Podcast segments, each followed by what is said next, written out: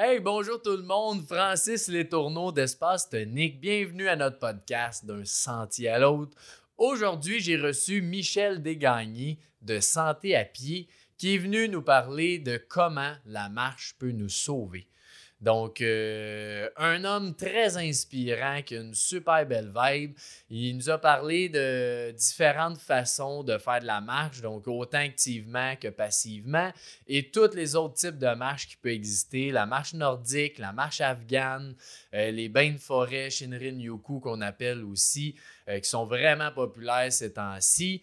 Puis, tous les bienfaits que ça peut nous apporter autant euh, dans le corps, l'esprit, la santé mentale, puis tout comment intégrer ça dans notre vie, euh, notre quotidien. C'est vraiment, vraiment inspirant. Puis euh, vous allez voir, écoutez cet épisode-là, vous allez apprendre plein de nouvelles choses. Vous allez changer des habitudes que simplement positivement dans votre vie. Donc, je vous souhaite une belle écoute. Bon podcast!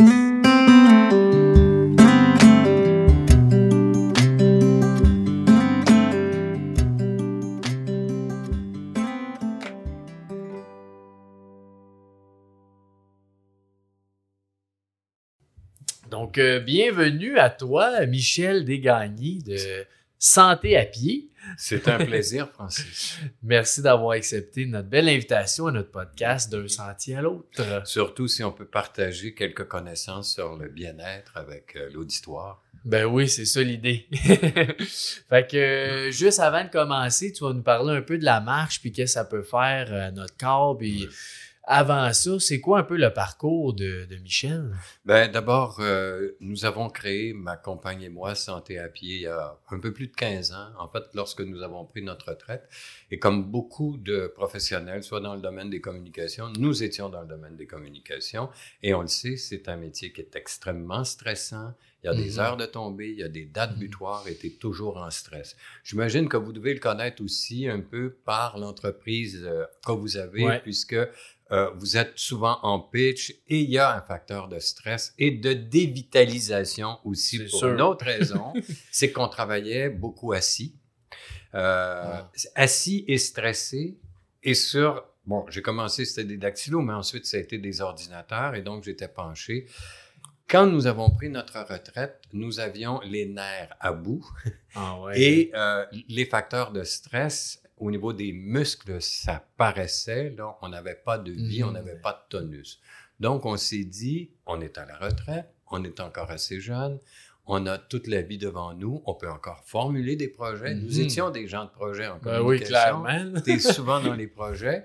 Donc, à la retraite, quel serait notre projet? Le premier projet, c'était de bouger, se revitaliser. Comment se revitaliser? Comment aller chercher plus d'oxygène? Comment renforcer son muscle cardiaque et tout ça. Bon. Mhm. Donc, euh, on a commencé des formations et au moment où on prenait notre retraite, arrivait au Québec euh, par Chinook Aventure, une entreprise de Saint-Hyacinthe, la marche nordique. Et donc, on s'est dit, mais on va essayer ça, la marche nordique. Ça va peut-être nous faire passer de la marche passive à la marche active. Je reviendrai sur la marche passive tantôt pour l'expliquer. Et donc, après une formation en marche nordique, on s'est dit, on va créer, nous qui vivons à Saint-Bruno, sur la montagne, un groupe de marche. On l'a appelé Santé à pied. Ça, c'est mon fils. À un moment donné, on faisait un espèce de remue-ménage. Et quel titre on devrait donner? Il est sorti, mais Santé à pied, puisque de toute façon, il s'agit de, de travailler autour de la marche. Donc, c'est devenu Santé à pied.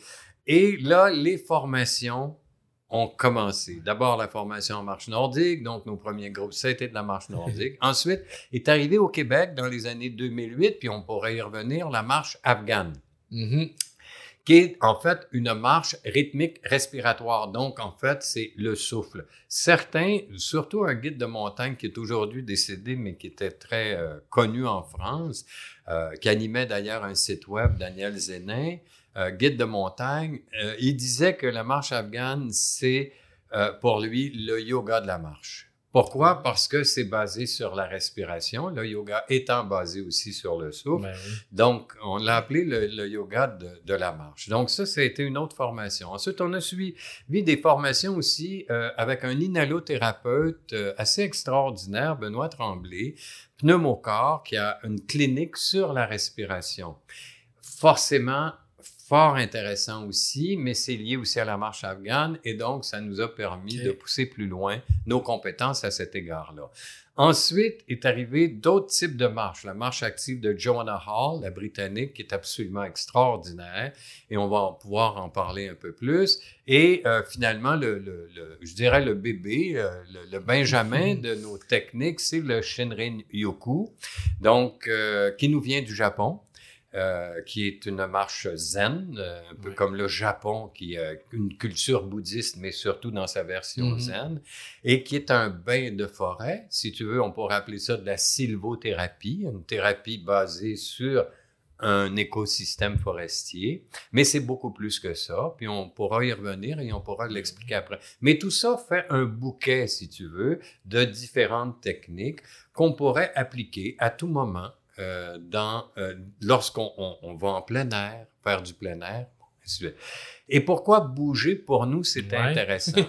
Il y a quatre raisons, puis je vais nommer quatre raisons importantes sur le guide de la, de la santé mentale, développé entre autres par le Medical euh, Harvard Medical School, donc l'école de médecine de Harvard, qui euh, fait de l'analyse de métadonnées de toutes recherches qui sont faites sur la physiologie et ainsi de suite. Et il y a quatre très mauvaises habitudes pour notre santé mentale. Mhm. Et on va voir le lien avec la marche très rapidement. La première très mauvaise habitude, c'est on vit trop assis. Ouais. Et il est déterminé par certaines études que si tu es assis, par exemple, euh, là, on parle des âges de 45 à 75 ans. Là. Mais pourquoi? On- Jeune, c'est pas mieux? Non, effectivement, mais là, je, te parle d'une cohorte qui a été Ouais, faite sur des gens entre Je 45 comprends. et 75 ans. Mais ça s'applique, on va le voir aussi avec les enfants, le manque d'exercice aujourd'hui pour X nombre de Oh. raisons qu'on va, on, on va aborder. Mais euh, dans les, ce groupe d'âge-là, si tu es assis plus de 6 heures et demie par jour, va se produire dans ton cerveau, surtout sur le lobe temporal, qui est le lobe de la mémoire épisodique, euh, et en même temps aussi du sens de l'odorat, et qui passe, donc pariétal, temporal, c'est sur le côté de la tête, près de l'oreille, un amincissement neuronal. Donc ça, ça veut dire un déclin cognitif, un déclin donc de ta mémoire. Pourquoi? Parce que ne bougeant pas, le corps étant inactif, la circulation du sang ne se fait pas aussi bien que lorsque tu bouges. Et quand on sait que Mhm. chaque respiration, 20% de l'oxygène que tu vas inspirer s'en va au cerveau, ça veut donc dire que le cerveau est très gourmand de cet oxygène. Et cet oxygène, ben oui, tu peux bien sûr respirer à la maison sur ton rocking chair, Oh. mais en fait, ta respiration est pas très profonde, elle risque d'être superficielle. Si tu te lèves et que tu marches et que tu vas surtout en plein air, juste ce, ce mouvement-là va améliorer énormément ta respiration. Et non seulement la respiration de l'oxygène vers le cerveau, mais dans toutes les parties de notre corps. Et ça va changer ta perspective aussi. Donc, au niveau même de ta santé mentale, Mhm. c'est un peu comme si tu sortais de ta propre prison, finalement. Tu vas prendre l'air, puis il y a quelque chose qui se passe dans ton corps. Quand tu disais 6h30 de, de temps à peu près, Ouais. mais ça, ça compte de quand tu te lèves, tu t'assis pour déjeuner, tu t'assis dans le divan, tu vas travailler peut-être, Ouais. euh, tu t'assis le soir, c'est Ouais. tout ça. là. oui, D'une exactement. journée Six heures- complète. oui, Minimalement, c'est beaucoup plus que ça. Les gens sont... Quand tu es assis 6 heures et demie, tu risques d'être assis peut-être pendant 8 heures, 9 heures. Pense à des gens qui travaillent dans un bureau, Oh, par exemple, OK? Donc, et ou pense aux enfants qui vont à l'école. C'est dans ce sens-là que l'ergonomie scolaire devrait réfléchir un petit peu parce que dans le fond, les enfants, ils sont en croissance. Pourquoi on les laisse assis pendant Mhm. des heures et des heures? C'est très mauvais. Bon, Ouais. peu, peu importe. Mais là, on, oui, on s'est rendu compte qu'il y avait un déclin. Le deuxième déclin de la santé mentale, et c'est pour ça qu'on parlait du groupe d'âge tantôt 45 à 75 ans, c'est le manque de socialisation. Donc ce qu'on appelle l'isolement.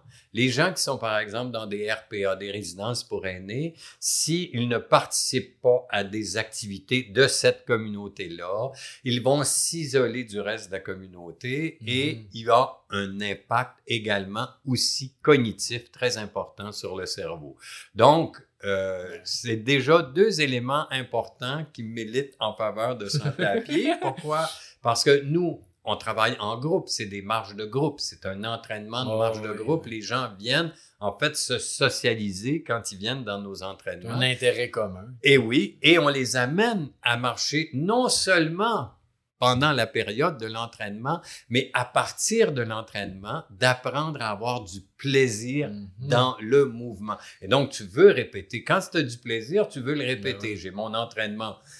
Nous, on donne des entraînements saisonniers euh, une à deux fois par semaine pour des groupes quand on appelle une saison ou une fois par semaine. Mais on dit à tout le monde, écoutez, essayez donc d'en faire au moins une demi-heure par jour. C'est ce que recommande de toute façon l'Organisation mondiale de la santé. Parce que l'Organisation mondiale de la santé, honnêtement, Francis, elle s'inquiète énormément actuellement parce que dans tous les pays développés, il y a un déclin Mhm. de la bonne santé à cause de la sédentarité. OK? Or, Ouais, la sédentarité est en train de nous tuer dans une certaine mesure. Il faut absolument trouver une façon, dans le milieu du travail, comme dans le milieu scolaire, comme chez nous, partout, tu sais, c'est Partout. sûr, ouais. il faut trouver un moyen à tous les jours de bouger, d'être actif. Et on va voir comment on peut l'être Ouais.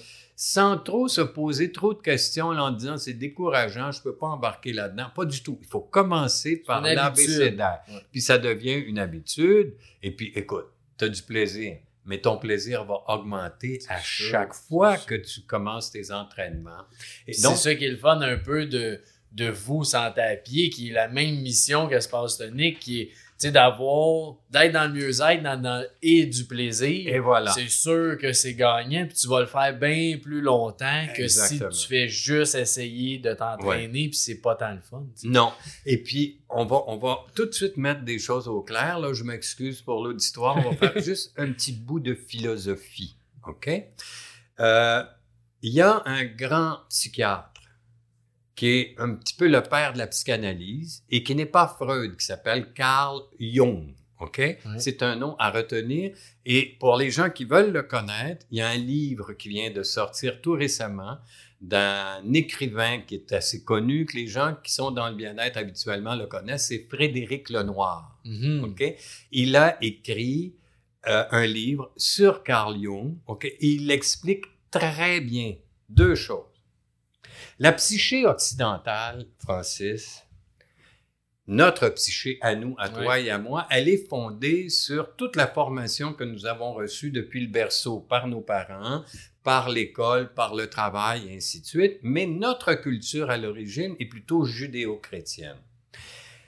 Euh, la psyché occidentale s'est basée sur ce qu'on appelle les livres sacrés, la Torah pour les Juifs, la Bible pour les chrétiens et le Coran pour les musulmans, ont tous un même tronc commun. C'est des religions qui sont messianiques. Donc, messianique veut dire conquête. J'agrandis mon territoire. Ça, c'est beaucoup, ça fonde la psyché occidentale. La psyché orientale, là, ce n'est pas l'extérieur qui est important, c'est l'intérieur de soi. Donc, on entre dans sa propre aventure. Et c'est Mhm. dans cette aventure intérieure qu'on trouve le divin. Autrement dit, ce qui est le divin, ça, ça pourrait être, si on veut le traduire, c'est pas la notion de Dieu, c'est la notion d'une forme de perfection qu'on va retrouver en soi, mais qui exige beaucoup de discipline, des habitudes de vie assez disciplinées, et on y arrive. On y arrive. C'est le chemin qu'on peut prendre. Alors, dans ce sens-là, nous, on se situe plus, autrement dit, du côté oriental que du côté occidental sur le plan de la Ouais. psyché. Et quand les gens viennent vers nous, on le sait, ils sont dévitalisés. Mais l'idée maintenant, c'est de les revitaliser en essayant de les aider à prendre conscience, un, de qui ils sont, de leur posture et de travailler et de commencer à travailler maintenant toutes les chaînes musculo-squelettiques au niveau des organes, au Mhm. niveau des articulations et ainsi de suite. Tu vois?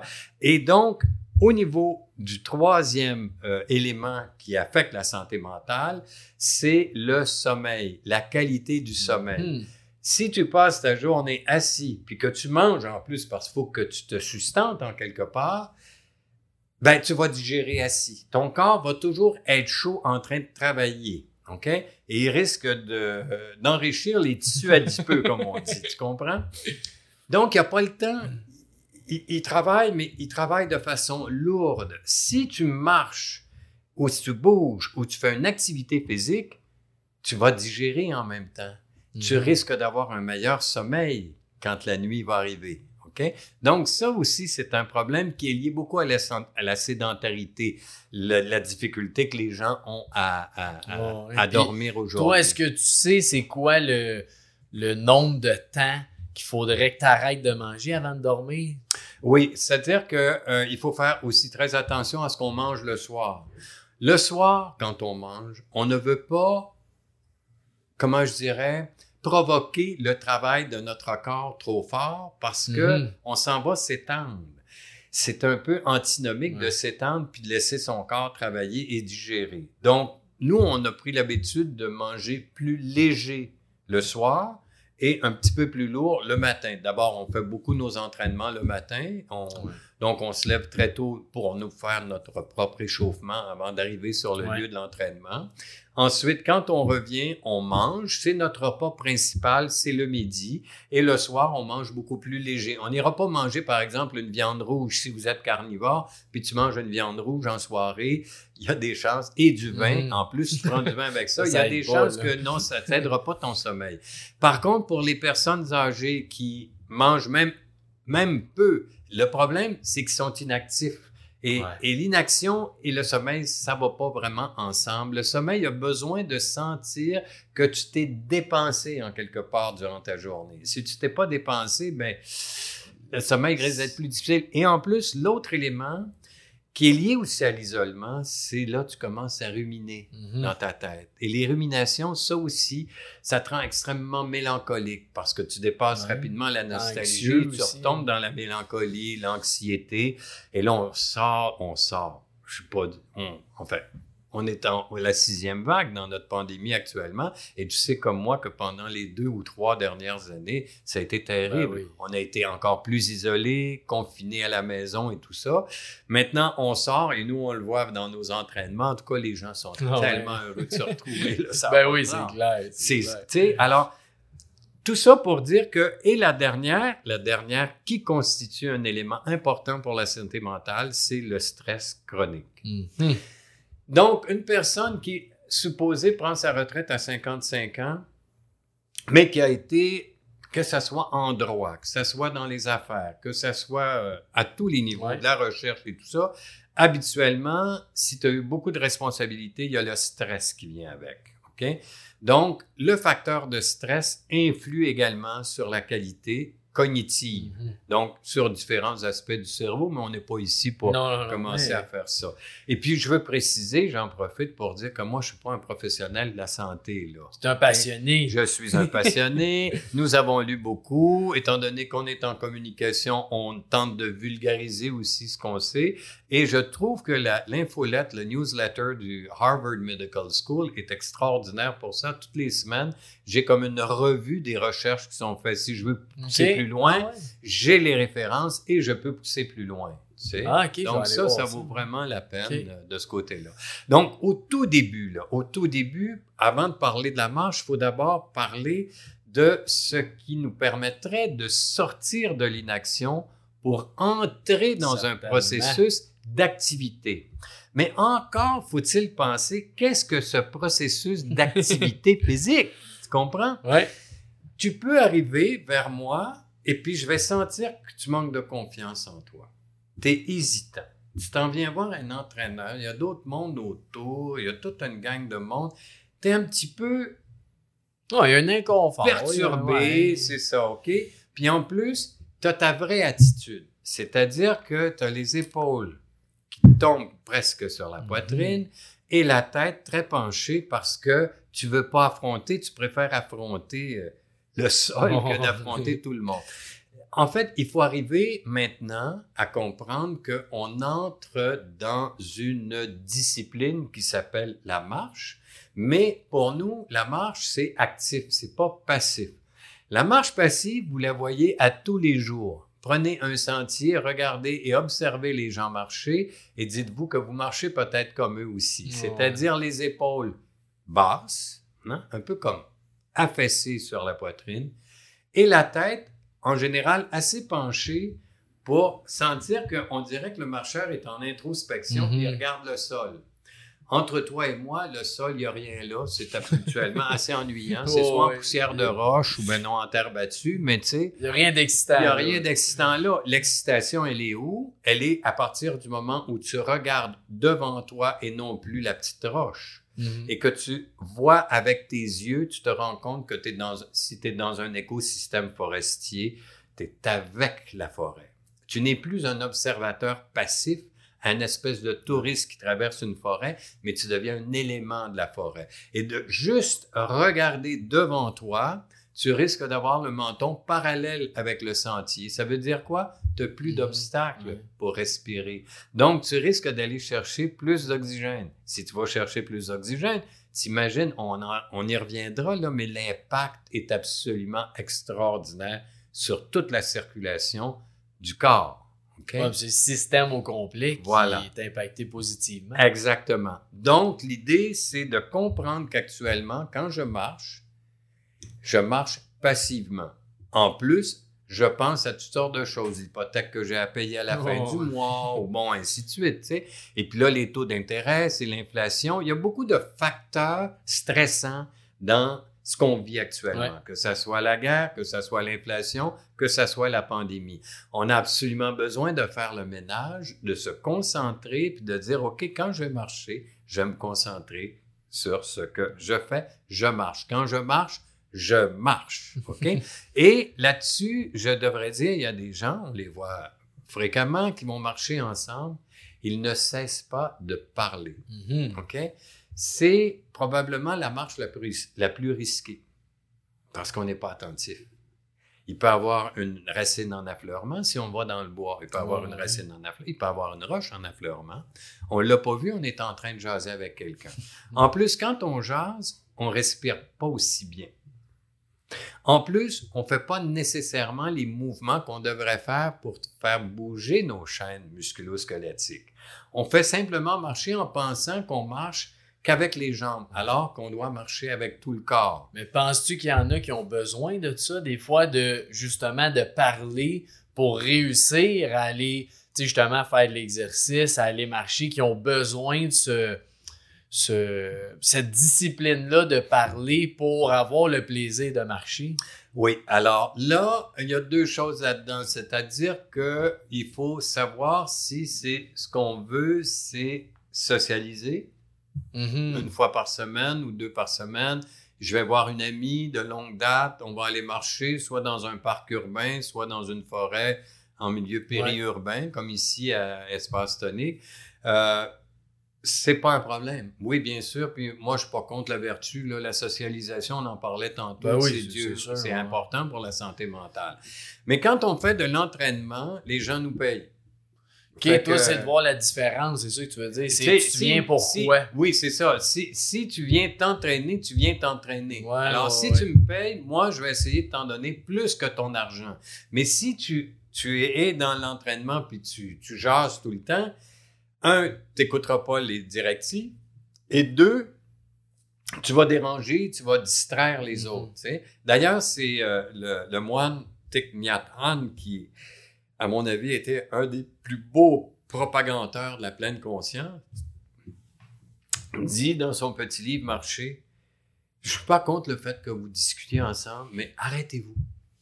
Arrêtez-vous, asseyez-vous sur un banc, racontez-vous les dernières nouvelles, mais quand vous marchez, marchez. Mm-hmm. Ouais, c'est beau. Et tout simplement, être là, être dans la marche, être pour soi, en soi, en train de marcher. Ensuite, c'est pas tout. Là, on va travailler. On n'est pas encore passé à la marche active. En dépit du fait qu'on se tient un peu plus droit. quand je dis aux gens, vous savez, c'est quoi l'organe le plus lourd du corps humain? Ben là, c'est peut-être les fesses, c'est peut-être autre chose, la bédaine ou n'importe quoi. C'est la tête, en fait, qui est le plus Ah, ben lourd organe du corps humain. Or, la tête est celle qui est placée le plus loin de notre centre de gravité. Mhm. C'est assez extraordinaire ce que ça veut dire, parce qu'il suffit de pencher un petit peu la tête pour que, au lieu d'être à, à 12 livres, donc 6 points quelques kilos, on peut passer rapidement à un effet de 12 kilos qui va se répartir sur partout. toutes les vertèbres de la colonne vertébrale. Après, les gens se demandent pourquoi ils ont mal au dos. Ben, c'est sûr, ils ont la tête tellement penchée. Et aujourd'hui, le phénomène est rendu tellement fréquent avec nos iPhones que les gens sont sur l'iPhone habituellement parce qu'ils sont occupés à écrire quelque Mhm. chose, ils sont stressés. Donc, ils ont les trapèzes, c'est-à-dire les fameux muscles au côté du cou qui est monté, contracté, et donc ils se font un tort énorme. Tu comprends? Donc, l'important, c'est quoi la posture? C'est quoi la vraie posture du corps Ouais. humain? Si on parle du dessus de la tête jusqu'au au milieu des pieds, là, c'est bon. C'est un axe vertical. Qu'est-ce qu'un axe vertical? Essayez d'imaginer que dans notre axe vertical, on est debout et les deux pieds sont pas plus larges que les hanches. OK? Donc, on est vraiment debout, les mains de chaque côté, les bras de chaque côté et les mains devraient être à peu près à mi euh, des hanches. OK? À la mi des hanches. Ça, là, c'est vraiment une position qui est parfaite. Il faut marcher dans cette posture-là. OK? Travailler dans cette posture. Pourquoi? Parce que tous les muscles que nous avons, les os, la structure osseuse que nous avons est faite dans ce gabarit-là. OK? Maintenant, compte tenu des défauts de notre marche, ainsi de suite, et, et puis des compensations qu'on a faites pour nos désalignements, on, s'est dit, mais c'est plus ça, on sait plus comment, en fait. Qu'est-ce que Mhm. le corps? Et c'est pour ça que si on veut passer de la marche passive à la marche active, il faut comprendre les principes de base de la marche active avant de commencer à faire de la marche nordique, la marche afghane, Mhm. du Shinrin-yoku. Il faut d'abord comprendre ce que l'on fait avec son corps. Autrement dit, pour ça que je disais tantôt, la psyché, c'est entrer à l'intérieur de soi, se visualiser. Qu'est-ce qui travaille quand je bouge? Et vous allez voir, Mhm. Francis, je vais te dire, chaque pas est une aventure dans ce sens-là. Parce que si tu prends, par exemple, une image que tu filmes, tu filmes un pas, tu le mets au ralenti, puis tu sépares là, 24 images secondes, là, tu les sépares vraiment, Ouais. tu découpes tout, tu vas te rendre compte qu'il y a un moment où ton pied, tu es sur un pied. Et ton pied va osciller. Il va partir d'un muscle qui est fléchisseur, qui va soulever ta jambe et qui va osciller et se poursuivre en extension avant de se déposer sur le sol. Tous ces mouvements-là impliquent plus que le mouvement que je viens de décrire parce qu'à l'intérieur du mouvement, il y a des muscles, il y a des os, il y a des tendons, il y a des ligaments. Ah, c'est des milliers. de- Et voilà. OK? C'est ça qui est génial d'ailleurs parce que moi, j'aime dans la vie les choses simples qui ne sont pas compliquées. Ma grande préférence va pour la complexité parce que la complexité suscite la curiosité. OK? Donc, il ne faut pas se compliquer la vie. Il faut juste comprendre que la complexité est une bonne chose, mais on va passer d'étape par étape, puis on va tout coudre ça ensemble, puis on va tout tricoter ça Ah, ensemble, ouais. puis on va avoir un tout. Parce que, dans le fond, chaque mouvement inscrit s'inscrit dans une réaction en chaîne. Si tu le fais tout croche, ton mouvement, la réaction en chaîne va faire que, whoop, il va se plonger à telle place. Ah, c'est ma hanche qui me fait mal, ou c'est tel muscle qui me fait mal, tu sais, ainsi de suite, Mhm. tout simplement parce que c'est souvent lié à des compensations. Puis des fois, là, justement, quand on, on marche, là, tu dis d'être conscient, mais qu'est-ce que tu dirais à quelqu'un qui, tu sais, il pense, des fois, on pense Oui. qu'on est bien, tu sais, droit, puis ouais, le- ouais, ouais. euh, les épaules correctes, tout ça, mais qu- quel conseil tu pourrais donner à ces gens-là qui pensent que qui sont correctement, positionnés? Euh, ben d'abord, d'abord, le premier conseil, c'est d'en arriver à penser Ouais. sommes-nous bien positionnés? D'y penser, ça prend Voilà. la chose. Déjà, ça, déjà d'y penser, c'est quelque chose, parce que la plupart du temps, c'est une espèce d'automatisme. on marche tout croche, mais par automatisme. on se pose pas la question. Déjà, de se poser la question, Déjà très bon. un début de réponse. Voilà, c'est un début de réponse. Maintenant, il y a des ressources. OK? Euh, vous pouvez aller sur Internet aujourd'hui. Si vous voulez voir marcher des gens, allez sur l'Internet, met- mettez marche active ou marche nordique ou peu importe, la marche. Et vous allez avoir des milliers de, de sites qui vont vous montrer, même en images sur YouTube, ils vont vous le montrer. Donc, c'est une question de volonté puis de conscience aussi de son corps. Tu sais, Mhm. Vous n'avez pas besoin de moi comme entraîneur. Oui, parce que vous voulez avoir du plaisir puis que je suis un gars qui aime bien le plaisir, c'est sûr. Ça, c'est clair. Oui, mais en même temps, c'est la- c'est sûr que là, je posais la question, mais c'est sûr qu'un entraîneur comme toi, Ouais. c'est clair que ça, c'est l'idéal. Mais Ouais. que quelqu'un te voit, il Ouais. n'y a rien de mieux que ça que soi-même. Oui, puis en plus, dur. il me trouve beau, donc je- un beau bonhomme. c'est formidable. Non, mais pour parler sérieusement, effectivement, il y a un effet d'entraînement dans l'entraînement par le fait qu'on le fait en groupe aussi, puis qu'on n'est pas les seuls à éprouver des difficultés et que bien au contraire, l'entraîneur est là, pas pour euh, faire une intervention, dans mon cas en tout cas, euh, qui soit euh, médicale ou thérapeutique, parce que Ouais. je n'ai pas les Pas la formation. j'ai pas la formation, j'ai pas les papiers, puis je me permettrai pas non plus de. Par contre, il y a des choses qui sont tout à fait normales de faire, puis on n'a pas besoin d'être des professionnels de la santé pour apprendre à savoir comment être et comment bouger. Mhm. OK? Euh, et, et dans ce sens-là, on pourra euh, aller plus loin là maintenant, mais on sait maintenant qu'on veut passer de la marche passive Ouais. à la marche active. Puis ensuite, la marche active. Pour toi, que- quand tu parles de marche nordique, euh, marche afghane, ces choses-là, c'est de la marche active. Oui. Mais il y a aussi active walking, qui est en soi une discipline, en fait, que Jonah Hall, une femme absolument extraordinaire, britannique, a créé. Euh, active walking, et c'est un livre absolument formidable qui s'appelle Marche active, que les gens peuvent se procurer. Euh, elle donne de l'entraînement à des euh, athlètes olympiques aussi, et ça peut être en course, ça peut être... euh, et souvent, ces gens-là ont acquis une discipline à force de pratique, de pratique, de pratique, de pratique, mais se sont aussi déformés. Ben oui. OK? Et donc, quand ils reviennent vers Joanna Hall, ils redécouvrent en fait qu'une marche active les fait travailler, mais également de partout. OK? Toute leur chaîne musculo-squelettique. Et, elle, elle, euh, et dans ce sens-là, la marche nordique, OK, prend énormément de la marche active. La marche nordique, c'est elle-même une marche active, c'est une marche sportive. Puis tu veux-tu dire, là, pour ceux qui savent pas c'est quoi, juste la marche nordique, Oui. euh, Alors, ben, d'abord, la première des choses la plus simple en marche nordique, c'est le bébé estival du ski de fond. On appelle le ski nordique. ouais. C'est le bébé estival. Sauf, bien sûr, une différence capitale, c'est que tu n'as pas l'effet de glisse. Mhm. C'est pas des skis que tu choses, c'est des bonnes bottes de marche. Voilà. Alors, comment faire avec une bonne de marche que tu fais avec un ski? D'abord, les bâtons. Alors, les bâtons deviennent la clé qui va permettre de reconstituer le mouvement du ski de fond par une plus longue foulée, si tu veux. OK? La foulée moyenne là, de toi, moi et tout ça, quand on marche, c'est environ 75 cm. C'est même pas C'est quoi la mètre. foulée? Une foulée, c'est c'est le pas que tu fais. Ah, ok, OK? ok.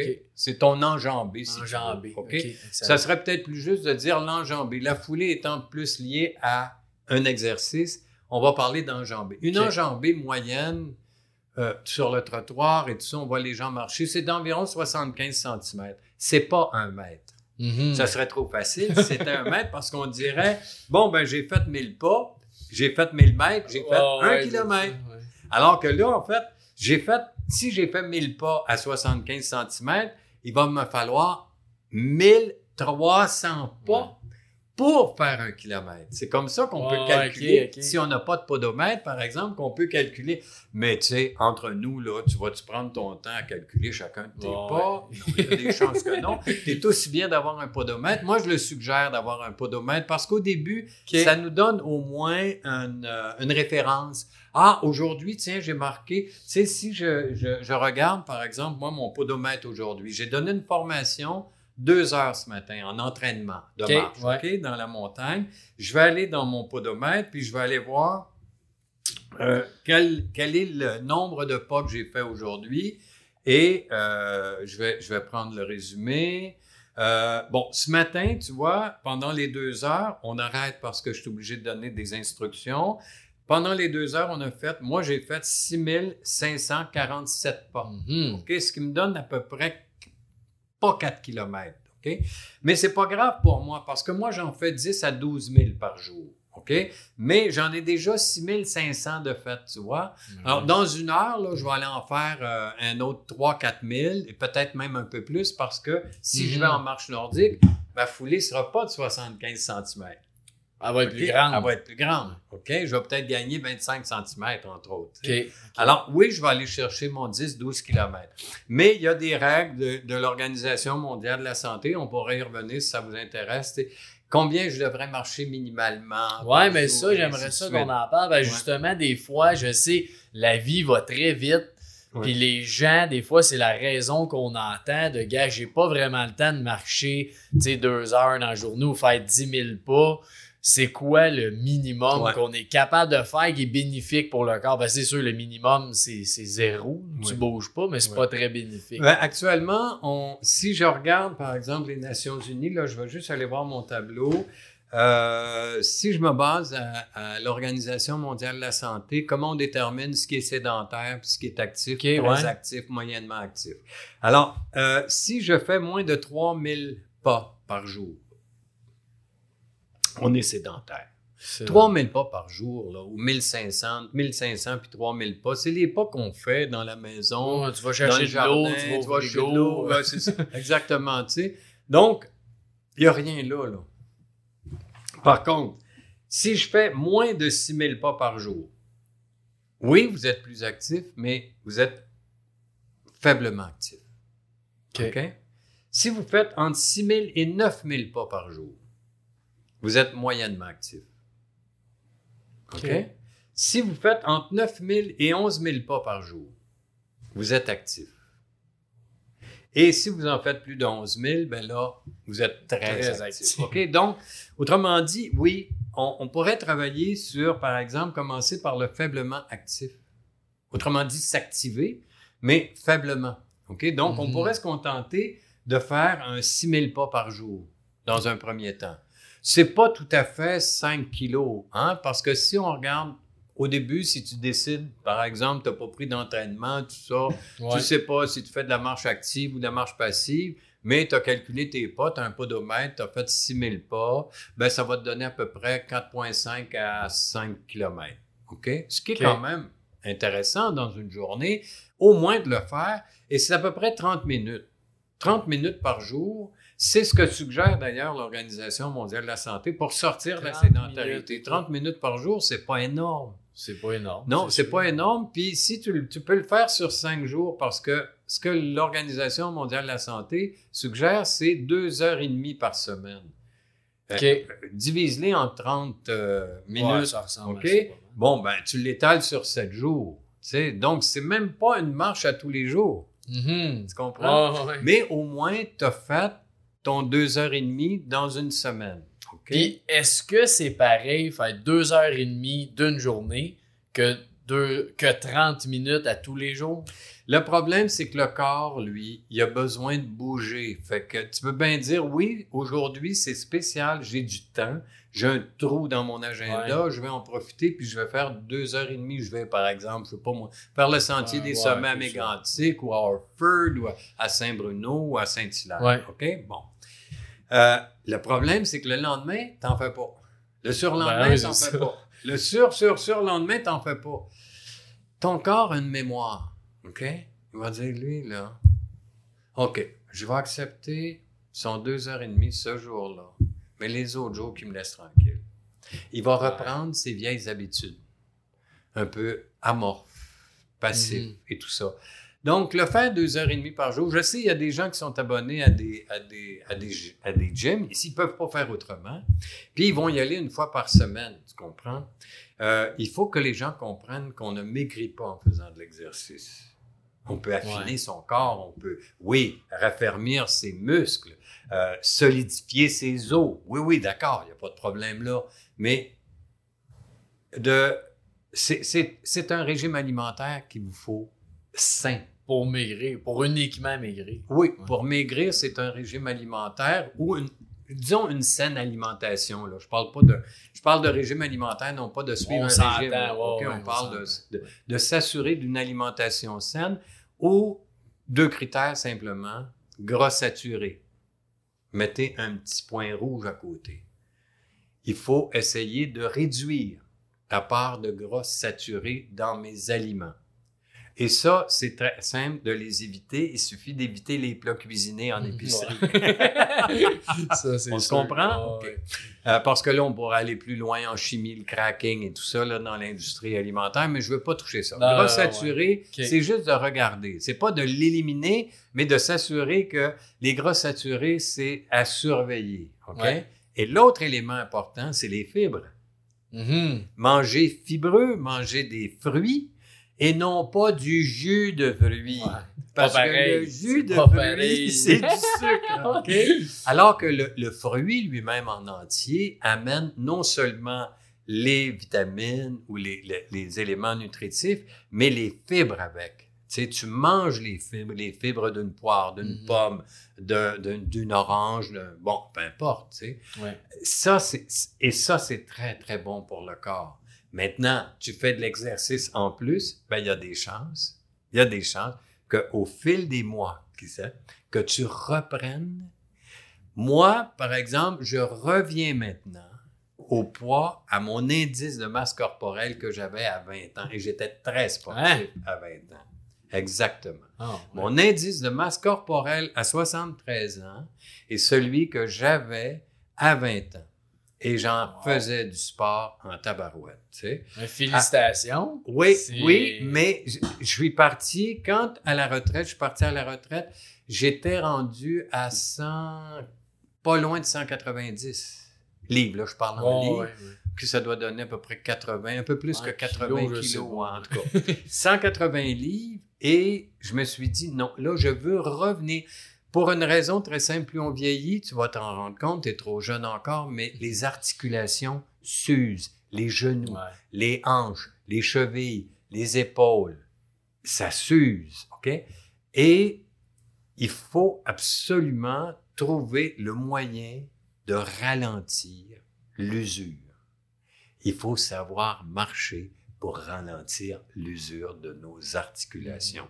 Il faut savoir marcher pour amplifier notre oxygénation. Il faut savoir marcher pour renforcer le muscle cardiaque et préciser parfaitement no- notre équilibre Wow. par une marche Ouais, en posture juste. Tu vois? Et ça, là, on n'a pas utilisé aucun instrument encore. On n'a pas Non, non, non, utilisé de ça. Tout tapis ça, ça se fait. euh, roulant, on n'a pas utilisé des équipements très chers, mhm. on a juste des bonnes chaussures aux pieds, on a notre corps avec nous et on a une tête attentive, une, une Ouais. concentration. OK? Donc, ça ne prend rien. Et dans ce sens-là, le mantra de la marche devrait être Je n'ai besoin de rien. Mhm. Tout La ce que j'ai, ouais. je l'ai déjà. Maintenant, ça ne s'est pas révélé encore. Et là, je vais faire en sorte, par la marche, de me révéler à moi-même. Mhm. Où sont mes... Où, où est ma ceinture scapulaire? Où sont mes biceps, mes triceps? Qu'est-ce que je fais avec? Qu'est-ce que je fais avec mes ischio-jambiers, mes quadriceps, mes pieds, mes chevilles et tout ça, tu sais? Il y a tellement de choses admirables à l'intérieur de nous. oui. Hein, c'est des romans en plusieurs volumes, Oh, ouais. donc on ne devrait pas s'en priver. Plongeons! Allons-y! ah non, mais c'est beau que tu dis. euh, ouais. OK, donc on- là, on a regardé en fait ta question, c'était combien de pas minimalement Ouais, on exact. devrait faire par jour. Moi, je, avec un podomètre, ça serait intéressant. Et en passant, vous n'avez pas besoin d'un iPhone, hein? ça coûte cher un iPhone, là. mais si vous n'avez pas d'iPhone, de, de téléphone intelligent qui a l'application santé et podomètre, un petit podomètre, ça coûte 15-20$. piastres, euh, et puis, faites-vous Ça marche aussi bien. Ça là. marche très, très bien. Et ça vous donne une référence. Vous n'êtes pas obligé non plus, mais si on parle, par exemple, que si vous êtes faiblement actif, on parle de 6 000, pas, pas tellement plus que 6 000 pas qu'on peut faire en 30 minutes. Ou sinon, vous voulez plutôt aller dans le moyennement actif, vous voulez passer plutôt à 7 000. Oh, J'en Hmm. faisais 6 000 la semaine passée. Tiens, cette année, cette semaine, je vais en faire Sept. 7 000. Ben là, vous êtes venu tout de suite moyennement actif. Tu vois, il y a déjà quelque Ça chose qui va se passer. ouais, ouais. Puis une fois que vous allez être dans le moyennement actif, qu'est-ce qui va se passer? Mais- Vous allez vous sentir tellement mieux encore, puis tellement en plus. santé que vous allez vouloir devenir actif. Eh oui, Et des donc, habitudes, Et voilà. Et c'est pour ça, le 10 000, Ouais, c'est- en fait, le 10 000 pas est une recommandation qu'on fait. Puis il faut pas s'inquiéter, c'est pas si lourd que ça. Parce que vous savez combien l'homme de Cro-Magnon marchait de pas par jour? On dit pas de la voiture parce qu'à l'époque du Oh, ouais, ça marchait pas encore. Ça marchait pas mal. Ouais, il marchait beaucoup parce que c'était sa survie. C'est entre 20 000 et 25 000 pas par Ouais, jour. OK?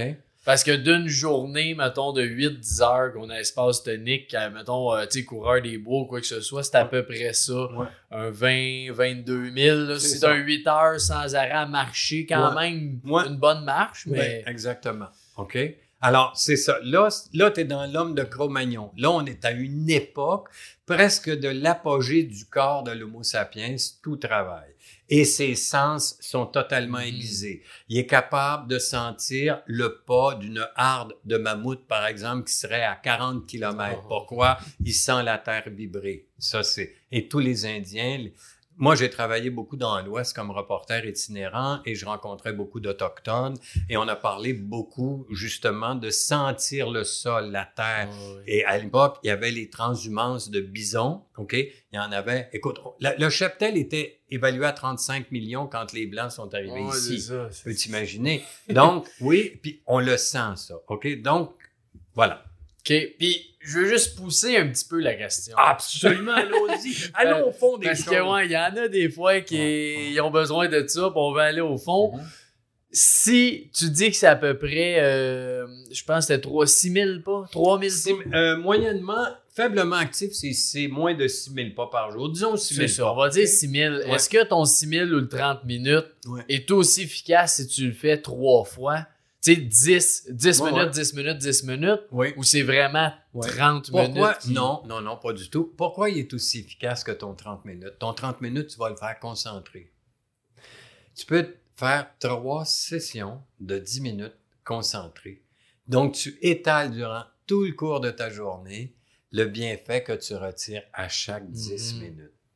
OK? On pourra revenir tantôt sur la marche afghane parce qu'il y a une théorie aussi de la cohérence cardiaque Oui. où on parle du 3-6-5. Trois fois par jour, six respirations à la minute pendant cinq minutes. C'est la cohérence cardiaque. Six respirations à la minute, ça veut dire que tu contrôles ta respiration. C'est 10 secondes.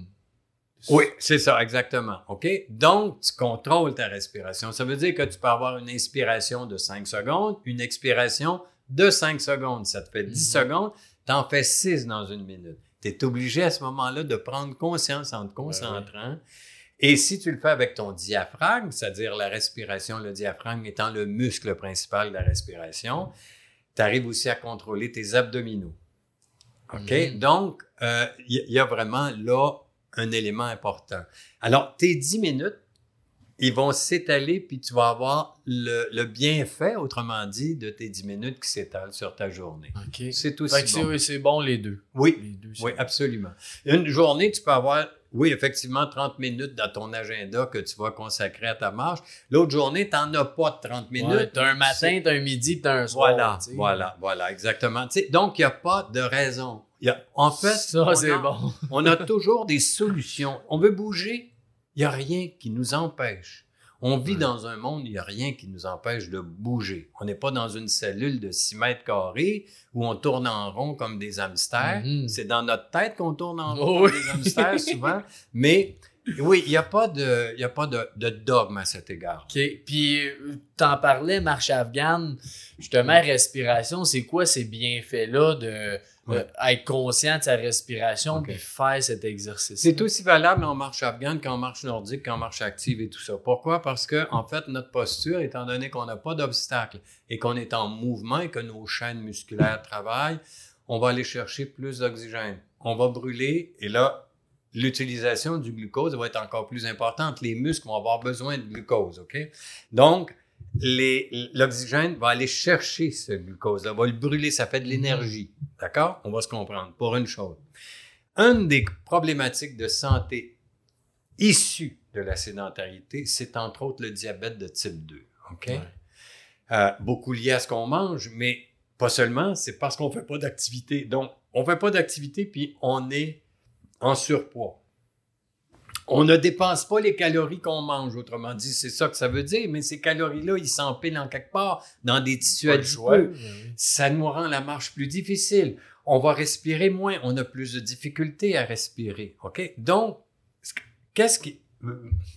On va revenir. Oui. Marche afghane, Oui, c'est ça. c'est... Ouais. Bon, voilà. Alors, dans toutes les marches, on veut augmenter notre oxygénation.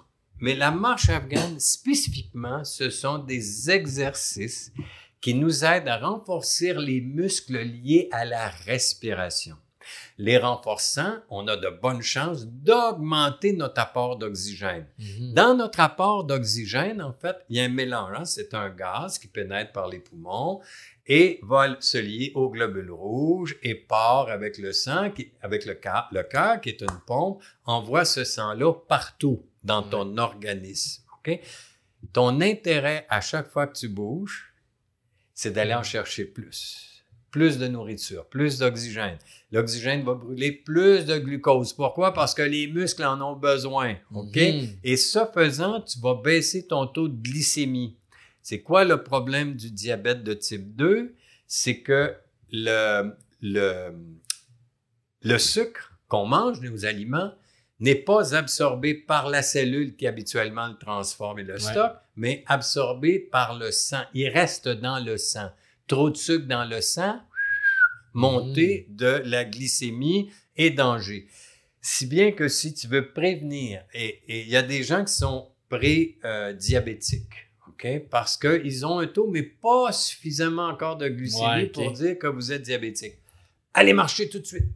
Marchez 30 minutes par jour, vous allez baisser votre taux de glycémie. Et vous allez peut-être vous sauver d'une maladie qui euh, nous donne les taux de morbidité qu'on connaît aujourd'hui. OK?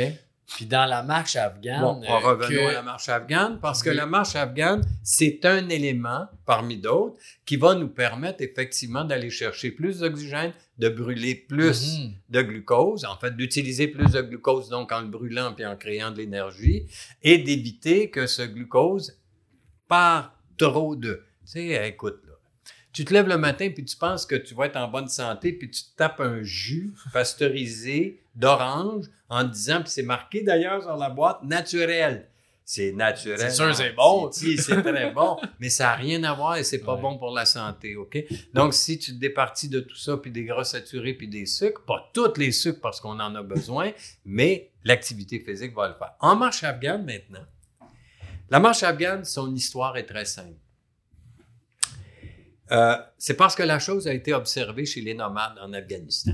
Bon, on l'a Ah, appelé Oui. mais c'est juste parce que l'observateur a observé un groupe de pasteurs nomades qui avaient des super de belles chèvres sur un immense territoire de savane. Donc, un territoire, quand tu envoies dans un pâturage avec un gros troupeau, tu as besoin de voyager beaucoup hein, pour qu'il en mange C'est un sûr, peu au moins. On se comprend? Et l'observateur, qui est un Français, M. Stigler, a été étonné de se rendre compte qu'au bout de 800 km, après 12 jours, à 60 km par jour, ce monde-là était super en forme. Enfants, femmes et, et, et euh, Méhari, les, les, les, les hommes. Et là, on est en hiver. Il va faire l'observation en hiver, puis en hiver, hein, on, on fait de la buée. Il a observé que les rythmes respiratoires changeaient selon la topographie du terrain. Mhm. OK. Ils savent s'économiser, ces gens-là. Ils sont pas en performance. Ils doivent amener les bêtes sur des lieux de pâturage et en transhumance continuellement. Donc, ils sont là, des fois ils sont en montée, des fois ils sont en descente, des fois ils sont sur le plat. Ils ont adapté le pas et la respiration. Et c'est une synergie qui se crée. Quand je monte, j'ai un effort à faire. Quand on fait un effort, on inspire. hein. Donc, je vais faire, par exemple, quatre pas. Mais sur ces quatre pas-là, je vais avoir quatre mouvements respiratoires. Mhm. Deux inspirations, donc deux pas, puis deux expirations, donc deux pas, j'ai quatre pas. Mais je ne me suis pas fatigué, je ne me suis pas essoufflé. Et j'arrive en haut de la, de la colline en sachant que dans la journée, je vais peut-être en avoir dix comme Non, ça à faire. Donc, j'ai pas intérêt à m'exciter trop trop sur la première colline. Quand je vais arriver en bas, je vais être en haut, je vais être essoufflé. Mais on s'entend que quand tu montes une colline, ça se peut que tu sois essoufflé. Fait Oui, que là, tu fais quoi quand oui. tu- Bon, attention. Un, un essoufflement léger, c'est sain. Même un essoufflement moyen, c'est sain. Le cœur travaille, ça veut dire que ça pompe, le sang pompe. Puis, il y a une amplification de l'oxygène et tout ça. Mais, tu ne seras pas épuisé. Tu vas Mhm. augmenter ton endurance. Au fur et à mesure que tu vas pratiquer, tu vas augmenter ton endurance. Et à un moment donné, ça va être naturel. Ça va être tes capacités pulmonaires. Tes poumons, ils ne changeront pas. Mais tes capacités, par exemple, de tes poumons, eux, vont nettement s'améliorer. Tu vas respirer, au lieu de respirer en moyenne 500 millilitres ou 650 millilitres de l'inspiration, tu vas peut-être aller en chercher un litre, un litre et demi, deux litres. Regarde tout de suite l'apport incroyable de nourriture que tu vas avoir. Ouais. OK? Donc, eux, c'est comme ça qu'ils modulent leur marche en l'étalant sur la topographie du milieu. Puis en Afghanistan, tu es sur le piémont de l'Himalaya, donc euh, euh, tu peux imaginer que sur le piémont, là, il y a des Oh lieux oui. de pâturage qui peuvent être assez hauts, hein, à 2000 mètres, c'est c'est pas, c'est Ça pas varie, rare, tu sais, ça varie. Et puis, sinon, ben, tu, quand ils redescendent, c'est un relâchement, la descente. Donc, tu inspires, certes, mais tu vas expirer plus que tu vas inspirer Mhm. parce que c'est pas un effort. L'effort de la descente il est beaucoup plus dans l'attention que tu dois accorder à tes articulations et tu t'ar- tu tu t'arranges pour que tes genoux deviennent des amortisseurs et non pas des chocs. OK? Toute cette attitude-là qu'ils ont dans la marche, voilà, ils vont faire quatre inspirations, six expirations. Mais comme c'est des nomades, ils vont plutôt faire sept inspirations puis dix expirations. Eux autres, c'est ils ont Ouais. commencé à, Ils sont à habitués, tu sais, là. ça fait que tu peux t'imaginer les capacités. Or, la marche afghane vise effectivement, et moi, je- on a fait beaucoup pour des gens qui veulent aller faire le pèlerinage de Compostelle. Mhm. Et euh, même nous, lorsqu'on fait nos randonnées, à- surtout au Portugal, on fait des ateliers de formation de marche afghane à nos randonneurs pour que jamais ils ne paniquent en randonnée et qu'ils Mhm. sachent moduler leur respiration. Alors, la respiration et le pas, OK, se fait en simultané. Mhm. Et tout ça vient de la concentration aussi. Donc, c'est une marche que je dirais, moi, c'est le, c'est la marche du souffle, du souffle libérateur. OK. C'est la marche du souffle libérateur. J'ai libéré mon souffle. Je ne cours pas après. Je m'ai Mhm. installé, mon souffle s'est installé et je peux donc marcher tout en étant posé. Parce que c'est sûr, ce, ce que j'entends, c'est que la pire chose à faire, c'est justement de tomber d'un mode que tu respires très vite de- parce que t'es essoufflé. C'est c'est pas bon de faire ça. Moi, personnellement, je vais dire, Francis, j'ai fait du jogging. Je le regrette amèrement aujourd'hui. J'aurais dû apprendre peut-être à faire du jogging. Moi, je l'ai fait d'instinct. Pourtant, j'ai commencé le jogging avec... euh, Dans nos écoles, à mon âge, on a été, on a eu la, la chance d'avoir au secondaire la première cohorte de professeurs d'éducation physique. Il y en avait Ok, pas avant. ah ouais. Donc, c'est sûr que moi, j'étais asthmatique au dernier degré. J'avais doublé deux ans d'ailleurs dans mon primaire à cause du fait que j'étais absent et trop souvent Mhm. absent. L'automne et l'hiver. Novembre surtout était très difficile et février.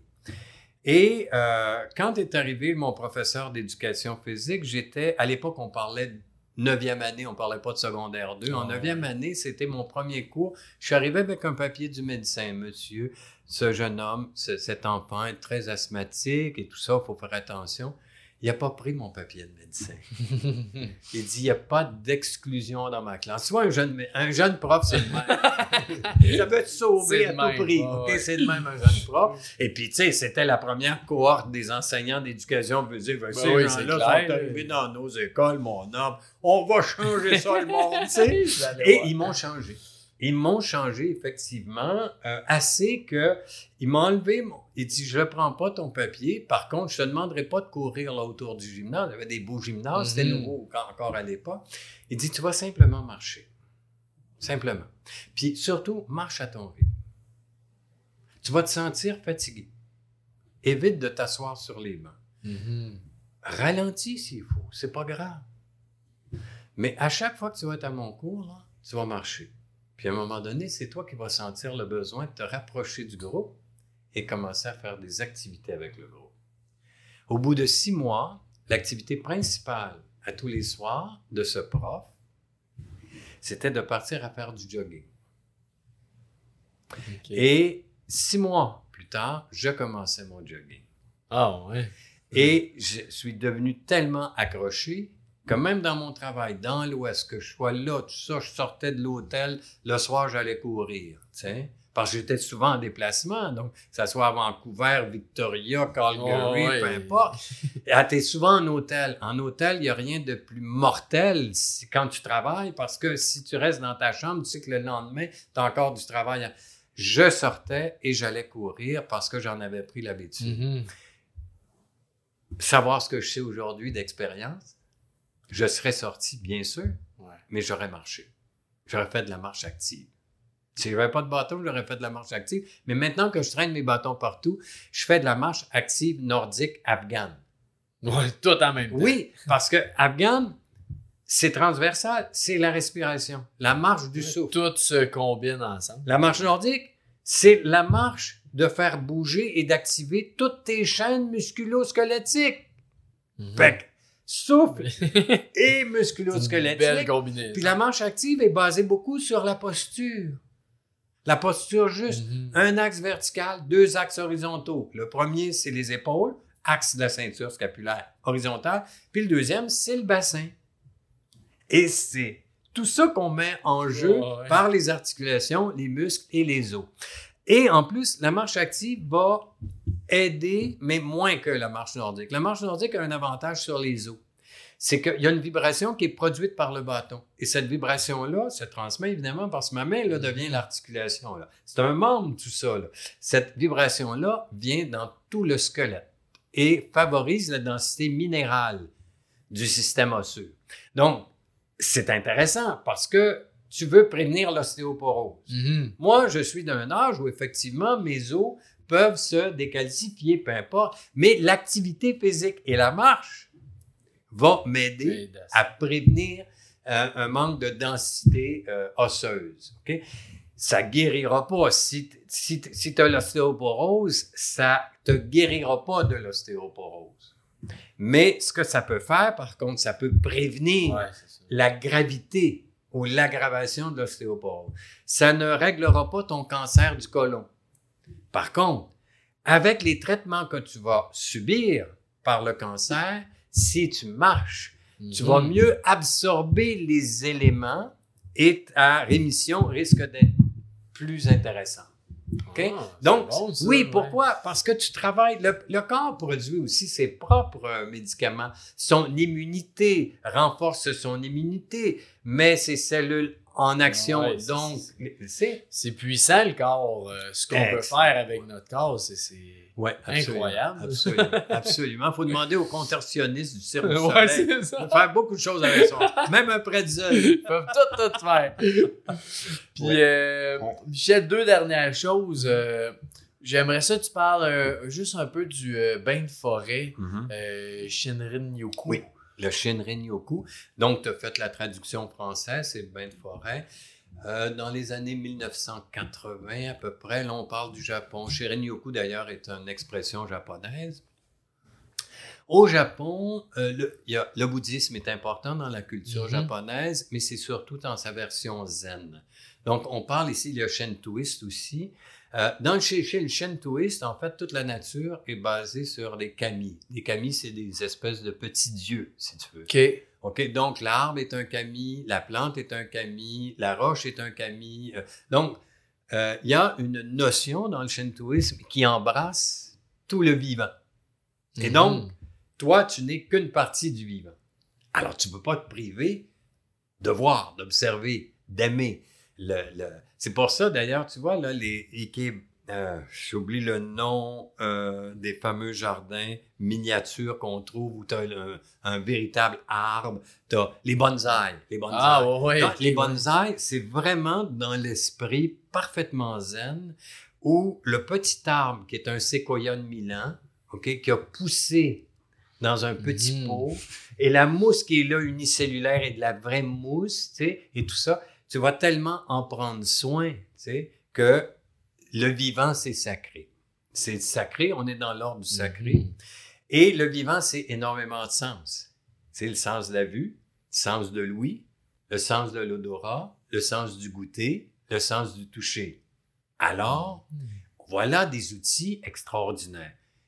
Ce qu'on a voulu faire, compte tenu que c'est un des pays les plus urbanisés au monde, 98 Ah des ouais. Japonais vivent parce que, en fait, je sais pas si tu es allé au Japon, mais le Japon, mon- c'est des montagnes, c'est des montagnes, c'est des montagnes, d'une côte à l'autre, et puis tout le centre du pays est dans la montagne et c'est de la forêt. Donc, dans les villes, tu vois les montagnes autour, puis c'est toute la forêt. Donc, la forêt est jamais tellement loin. Il y a une problématique quand même, c'est des grosses villes, on vit dans une promiscuité dans une certaine mesure, Mhm. et chez les vieux, euh, les aînés, euh, où c'est une population très vieillissante, un peu comme au Québec d'ailleurs. Ouais. Mais c'est plus avancé que le Québec, mais le Québec est sur la pente euh, du, euh, du Mhm. Japon. Par contre, on va éviter cette pente-là si on ouvre davantage nos portes pour faire venir ici des gens de l'étranger qui accepteraient notre mode de vie, nos valeurs et tout ce que tu Mhm. veux, et qu'on accepterait comme... Donc là, on risque effectivement de, de ralentir le vieillissement de la population par des nouvelles personnes, compte tenu qu'on produit deux kids, trois kids maximum, souvent, puis on dit que quatre enfants, c'est maintenant une grosse famille. Oh, oui, c'est ça. Euh, moi, mon père, il vient de 17. Et il y en a 14 qui ont survécu. Ouais, tu sais. c'est fait que ça. c'est sûr que mes oncles et mes tantes et tout ça. Puis dans ce temps-là, on avait, tu sais, comme moi, je viens d'une famille de 6, tu sais, bon, ainsi de suite. Aujourd'hui, j'en ai deux. Oh, Ma ouais, fille en a, en a deux. Bon, heureusement, elle n'a pas juste un, ça en prend deux pour en faire un. hein. Bon, en tout cas, peu importe, on ne tombera pas là-dedans. Mais ce que je veux dire, c'est que on était où, là? Dans le Shirin-yoku, Oui, c'est ça. l'histoire un peu c'est quoi? Voilà, Euh, OK. Bon, parfait. Comme il y a eu ce vieillissement accéléré de la population, des problématiques de l'âge se sont fait jour. C'est très lourd sur un budget de santé publique, tu le devais. Ouais. Puis en même temps, c'était à la fois mental et physique. C'est pas facile, on le sait. On a juste à regarder dans les CHSLD aujourd'hui les cas lourds et comment ça prend des ressources humaines, des proches aidants et tout ce qu'on veut Mhm. ce qu'ils ont fait, c'est qu'ils ont emmené des aînés dans la forêt. Dans la forêt, il y a des ruisseaux qui coulent. Il y a des, des roches qui sont belles parce qu'elles sont moussues Mhm. d'humidité. Il y a des grands arbres, des vieux arbres. Écoute, on trouve des arbres. Quand je suis allé, on est allé dans quelques forêts dites sacrées, là, et j'ai vu des arbres de plus de 1000 ans. J'ai vu des Ah, camphriers, fou, des ça. camphriers qui ont été plantés en 949. Ah, Et je ouais. les avais devant moi en pleine vie, d'une vie là, débordante. Tu comprends? Alors, ils se sont dit, donc ça, c'est une forme de sylvothérapie, comme on dit aux États-Unis ou en Europe, mais poussée plus loin en exploitant les sens, en relation avec. Je vais aller toucher. On dit aux gens, bon, c'est une marche lente d'abord, c'est une marche, mais en forêt, donc une marche lente. Ou le guide, là on parle d'un guide et non pas d'un entraîneur, qui va nous amener dans des scénarios ou des narratifs où on raconte, où les gens vont découvrir leur propre narration par rapport au toucher de tel type d'écorce, Mhm, par exemple. OK? Il y en a qui vont choisir plutôt le séquoia, d'autres vont choisir plutôt un, feuillu euh, euh, ou l'écorce plus rêche d'un autre arbre. Chacun sa personnalité. Et chaque invitation se termine par une mise en commun de l'expérience Ok, du toucher.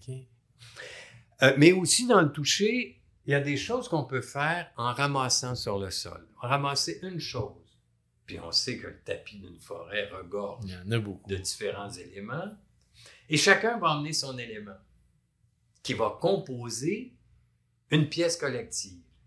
Et si Mhm. tu voyais les photos que j'ai prises de plusieurs Shirin-yoku, Marilyn est une guide, ma compagne est une guide, ma, ma Ouais. partenaire euh, de, du une des premières cohortes au Québec. Et j'ai donc assisté à plusieurs Shirin-yoku. Je devais aller en formation, mais je retarde pour un an pour d'autres raisons. Là, j'ai d'autres Ouais, choses euh, ok. sur le feu. Euh, là, je te parlais du toucher. Mhm. On peut parler de l'odorat. Dans un écoforestier, dans un système écoforestier, il y a énormément d'humeur oui, ça, c'est Hein? qui émane, c'est ça, qui émane de tout ce qui est là, de tout ce qui vit, de l'humidité, de la pourriture, des, des- des éléments au sol euh, et, et tout. Hein? Bon, c'est la même chose. Encore là, il va y avoir à la toute fin une invitation qui est le, la cérémonie du thé. Mhm. Bon, à partir évidemment d'une tisane aux herbes. Nous, on a un tilleul à la maison et c'est habituellement on fait la tisane, la tisane OK. au tilleul. Mais ça peut être à d'autres euh, d'autres éléments. Et là, les gens vont partager ce qu'ils ont senti comme humeur de la forêt. C'est. On termine avec l'humeur de la forêt et donc ce qu'on a ressenti, comment notre peau a réagi à ça. OK? On peut passer comme ça à travers tous les, les- les sens, mais l'idée, c'est de découvrir tout à coup qu'on est dans un milieu de vie, un milieu vivant. Les arbres qui sont là sont vivants. Vivant. Les plantes qui sont là, sont vivantes. Le ruisseau qui coule vient abreuver, étancher la soif de tout ce qui vit. Et là, il y a des, il y a des, il peut y avoir des, des, des limaces, il peut y avoir des, euh, je sais pas si vous en avez, mais nous, on en a beaucoup à Saint-Bruno. On habite tout près d'un ruisseau, des salamandres, tu sais, ben pourtant, oui. elle est vulnérable. tu sais. Il y a des rainettes, il y a des batraciens, il y a toutes sortes de choses qui sont Mhm. là. Et si je passe, je peux passer sans les entendre, sans rien sentir, sans rien toucher, sans même voir un arbre. Pourquoi? Parce qu'en marche passive, et je reviens, les gens regardent ouais, ouais. le sentier et rien d'autre, et leurs pieds. OK? Si tu lèves les yeux, oui, tu pourrais découvrir tout ça. Si tu marches plus lentement et Mm. concentré, tu peux même aller choisir ton arbre. Tu peux peut-être même aller t'appuyer dessus. Parce que l'arbre, c'est de la lignine, hein? c'est Mm. dense, c'est très, très dense. Et puis peut-être juste même essayer d'imaginer par métaphore la sève remonter dans le... Alors, tous ces éléments, tous ces éléments constituent dans le fond des choses fort simples, fort simples, mais qui sont la reconnaissance Ouais, de la vie. C'est vraiment beau Je de le voir reconnais la vie, tu sais. Ouais. Je te reconnais. Donc, il y a des chances que l'arbre qui a, en général, là, par rapport à nous, Homo sapiens, je te parle pas des hominidés, c'est plus vieux, mais les Homo sapiens, c'est quand même, quatre- disons 500 000 ans là, pour être gentil. Mhm. Ben, 500 000 ans, lui, il en a 450 millions d'années. Ouais. OK? Et je te le signale comme ça, au parc municipal de Westmount, il y a une ligne de vie basée sur un séquoia, un métaséquoia, OK? Donc, qui vient évidemment d'un laboratoire universitaire, sans doute McGill. Mais c'est brillant, c'est brillant.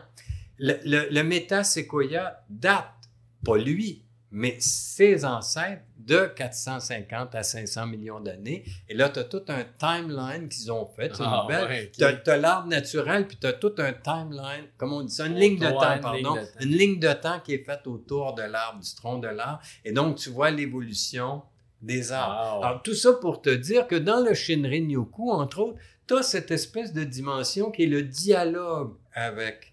Autant dans la marche nordique, on s'en va dans un écosystème forestier, on va développer une vision périphérique parce qu'on travaille la tête bien sur son axe, sa, sa- sa- Mhm. sa première cervicale, autrement dit, puis on n'a pas la tête penchée en train de regarder le sol. Donc, on développe une vision forcément périphérique qui va nous permettre d'avoir, et c'est ce qui nous arrive avec nos, nos marcheuses et nos marcheurs à Saint-Bruno, d'apercevoir l'envol d'une chouette. Ben oui. Ouais. Parce que T'es attentif. tu as 180 degrés. Et donc, tu sais très bien, les chouettes d'ailleurs ont tendance à voler à peu près à la milieu, juste en bas de la canopée et un peu plus haut que la souche de l'arbre. Mhm. OK? Donc, quand il est en chasse, si ta vision est périphérique, tu vois quelque chose bouger. Donc, tes- yeux vont s'accrocher ensuite à l'animal et tu vas voir où il va se percher. Ouais, ouais.